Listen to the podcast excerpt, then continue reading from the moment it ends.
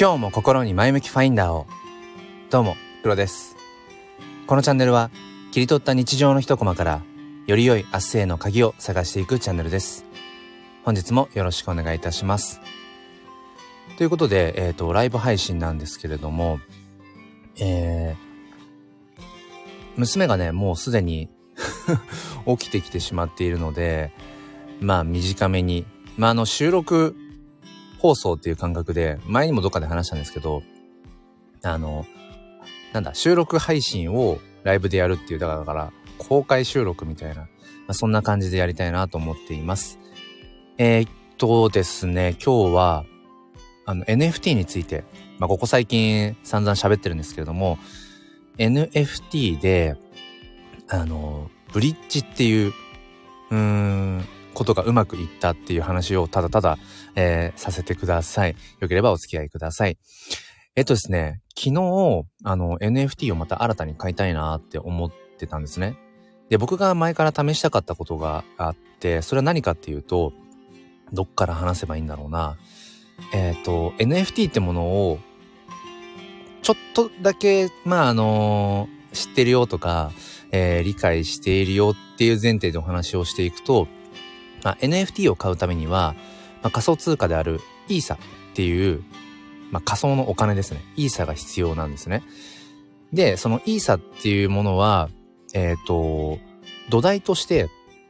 イーサリアムっていう、そういうシステムの上で、そのイーサっていう、えー、お金が動いてるんですね。で、えー、まあそれで、まあ、NFT を買うわけなんですけれども、この NFT をイーサという仮想のお金で買おうとすると、その手数料、ガス代って言われる手数料がめちゃめちゃかかるんです。うんと、その常にこう変動しているので、えー、一概には言えないんですけれども、まあ、ここ一週間ぐらい僕が NFT を買うときにかかったガス代としては、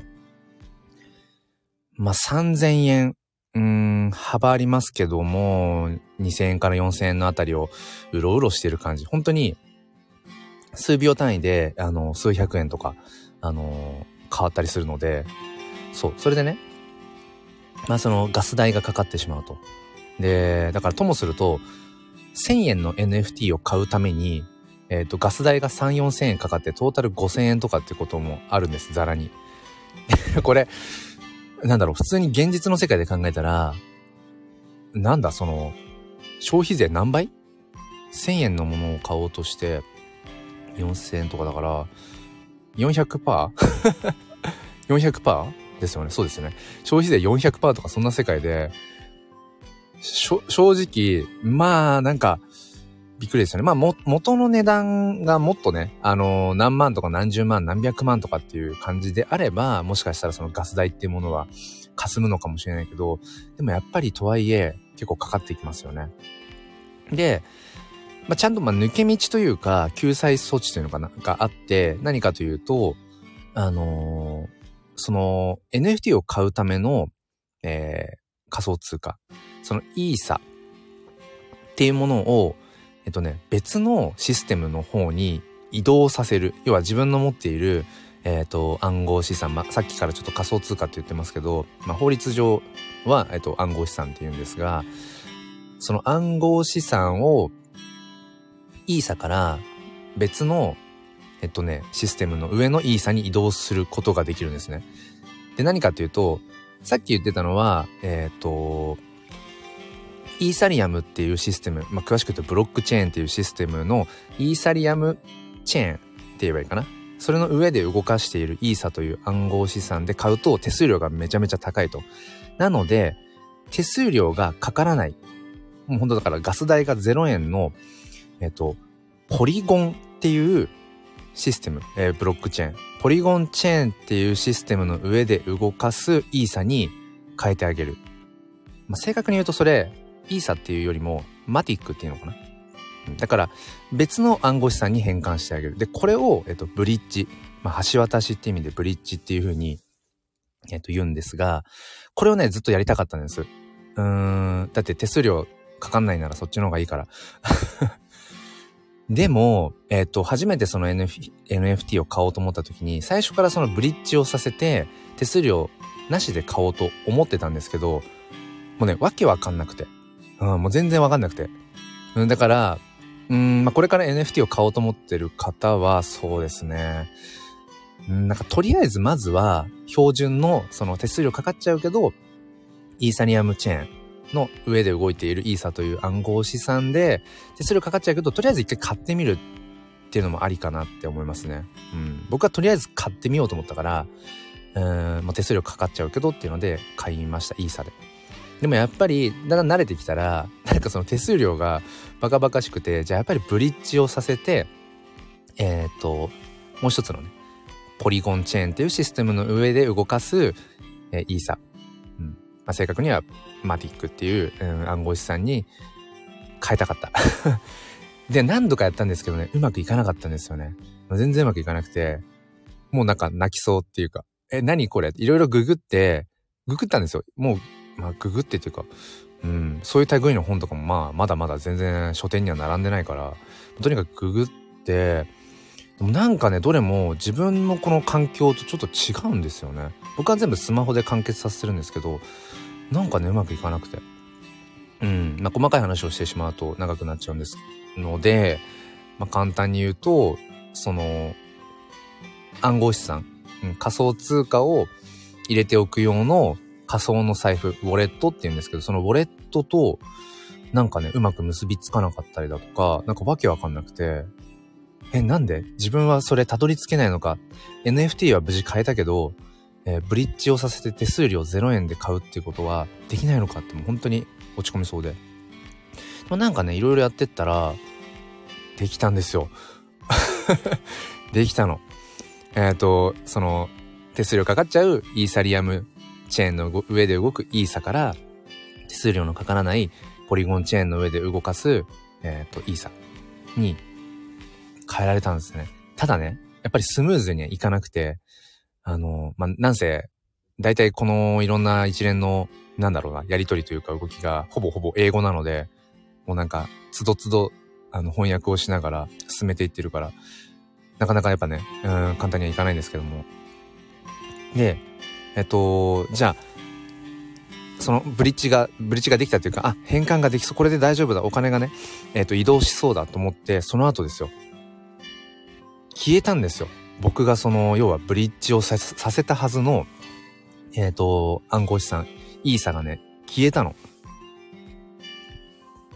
とりあえず試しでやった2万円分ぐらいかな。2万円分ぐらいが、なんか、え、どこに行っちゃった？と思って。で、どこ見ても、なんかその、ブリッジさせて、そのお金を返還したはずの2万円分のイーサが、イーサというかその、だから2万円分が、どこ見てもなくて、ウォレットの中にもないし、そのさっきブリッジさせたはずの、うーん、まあ、サイトっていうのかな。うん、そこでもなんか履歴としてもないし、え？とか思って、いろいろ焦ったら、なんかね、10分後ぐらいに、あの、ちゃんと表示されて、あの、しかも、ちゃんとブリッジして、えっ、ー、と、ポリゴンチェーンの上で動くイーサ、まあ、マティックっていう方の、えー、ちゃんと出てきて2万円分。出てきてというか表示されてね。だから処理にまあ10分ぐらい時間がかかっていただけっていう。本当に焦りましたね。うん、本当に焦った。しかもなんかちょっとこう、履歴を遡ったら、なんかね、その変換した送付先が自分のアドレスじゃなかったから、え？とかっていろいろ思って。でもそれは、うん、あくまでも経由するための、あの、アドレスだったみたいで、ちょっとなんかあれですね。全然 NFT のことわかんないっていう人にとってはこ、こいつ何喋ってんなって感じだと思うんですけれども えっと、そう。まあ、NFT を触ったことや買ったことあるよって人はちょっと、あの、共感してもらえるのかな。とにかくね、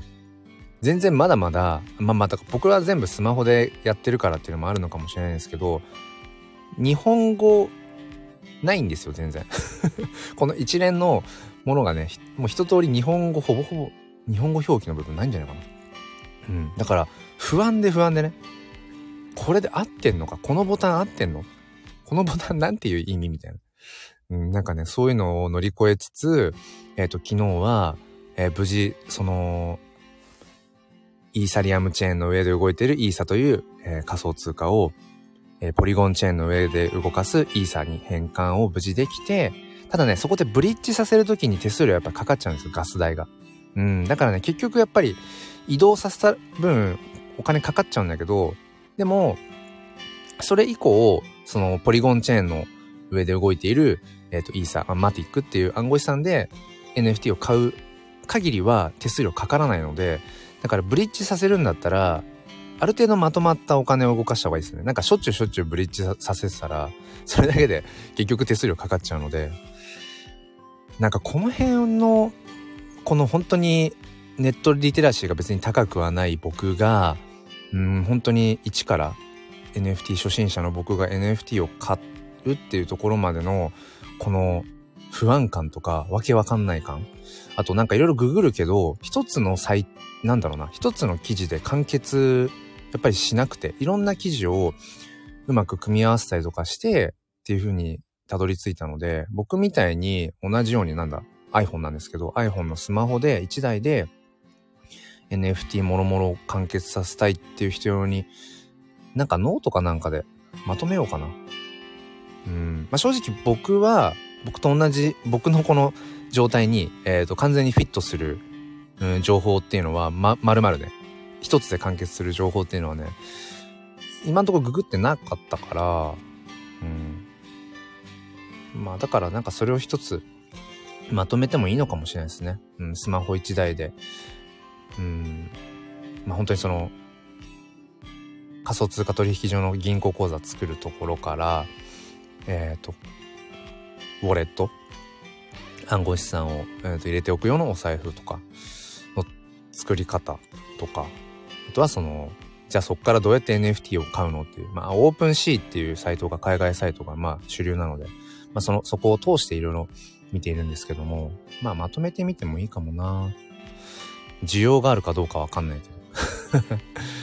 でもね、もし僕だったら、そうですね。同じようにやっぱスマホ1台で完結させたくて iPhone を使っていてっていう、だから iPhone 使っててネットリテラシーそんなに高くはないよっていう人これ見たら NFT 買えるよ。うん。で、ガス代も、まあ、かからずとは言わないですけどね、そのブリッジするためとか、その、お金をつどつど動く、日本円からね、そのイーサっていう暗号資産に変えるためにも、まあ、手数料、うーん、手数料っていうか違うな。そう、とにかくね、お金を移動させようとすると、やっぱりどうしても手数料、ガス代がかかってしまう場面があるので、ガス代が最初からゼロってことはないんですけど、うん、最終的に NFT を買うときには0円で買えるとかっていうところも、そうね、知りたい人いるかな まあちょっとノートで試しに書くだけ書いてみようかと思いつつ、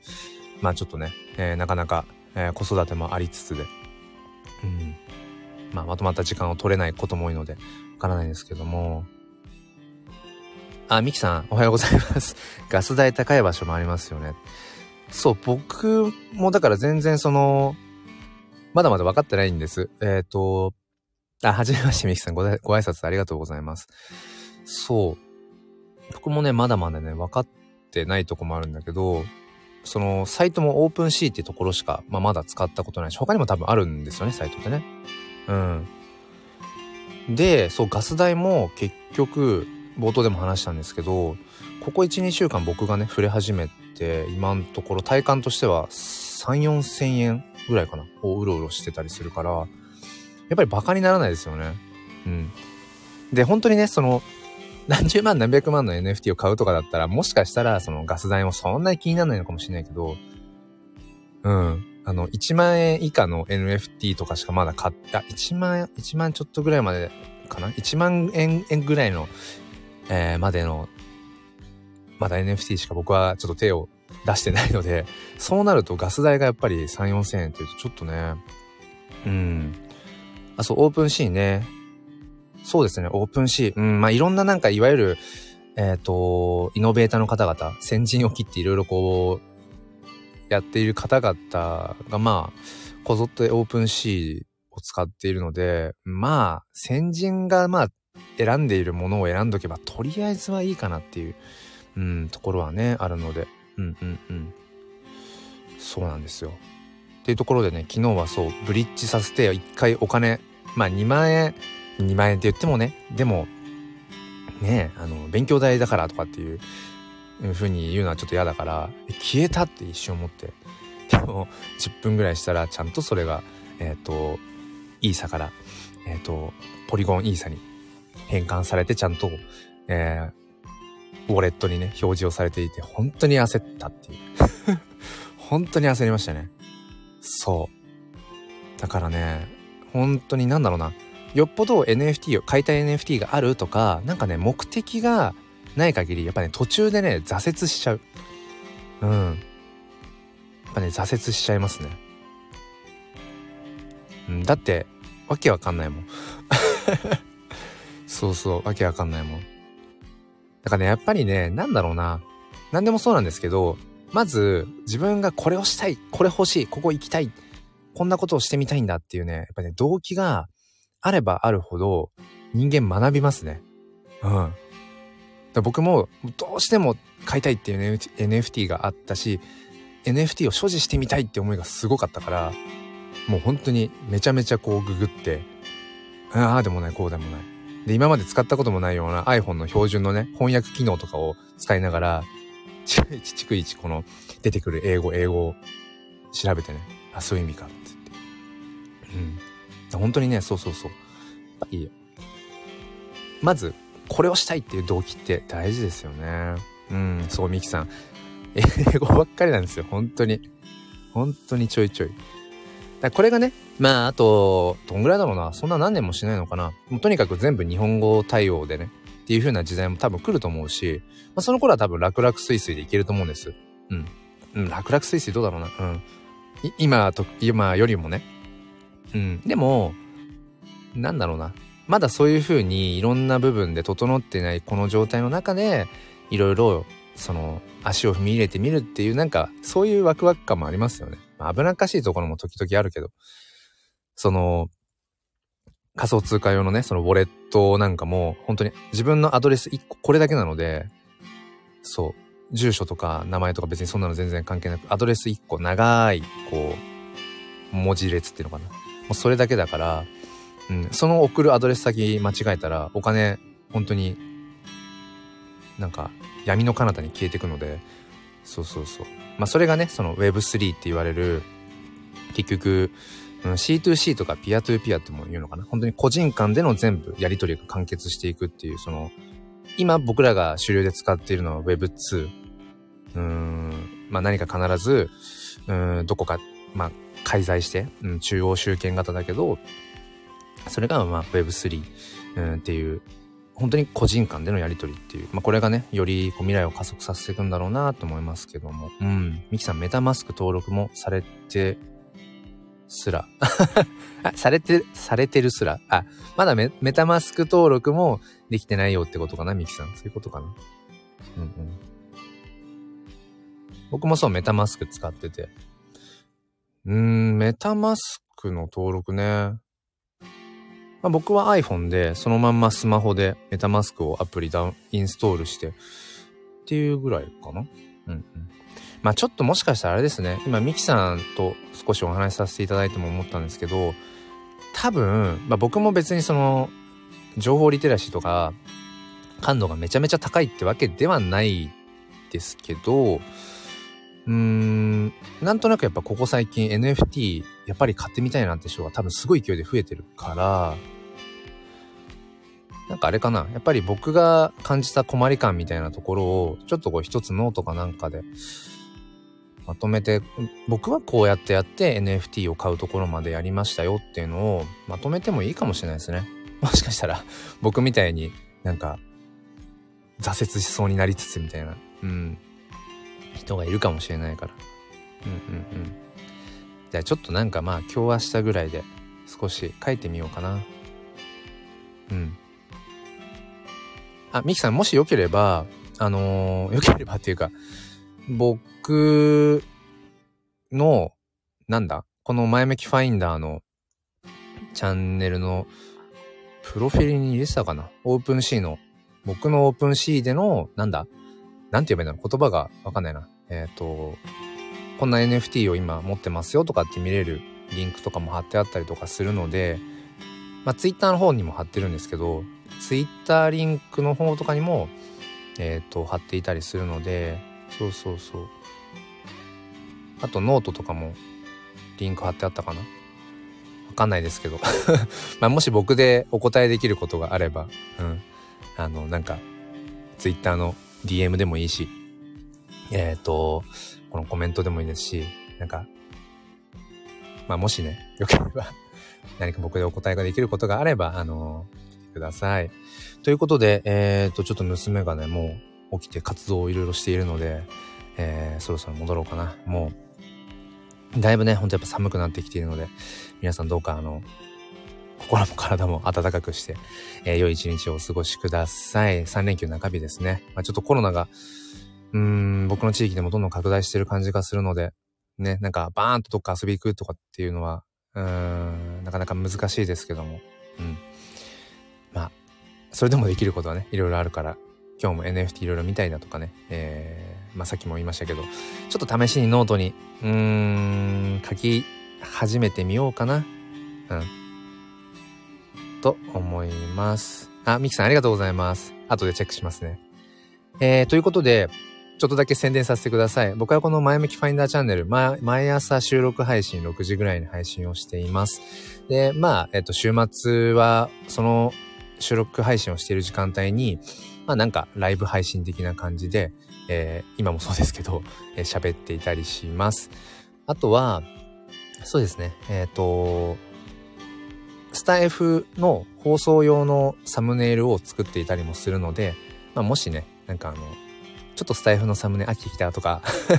自分で写真を撮ってまではとかっていうもし方がいたら、えー、お声掛けください。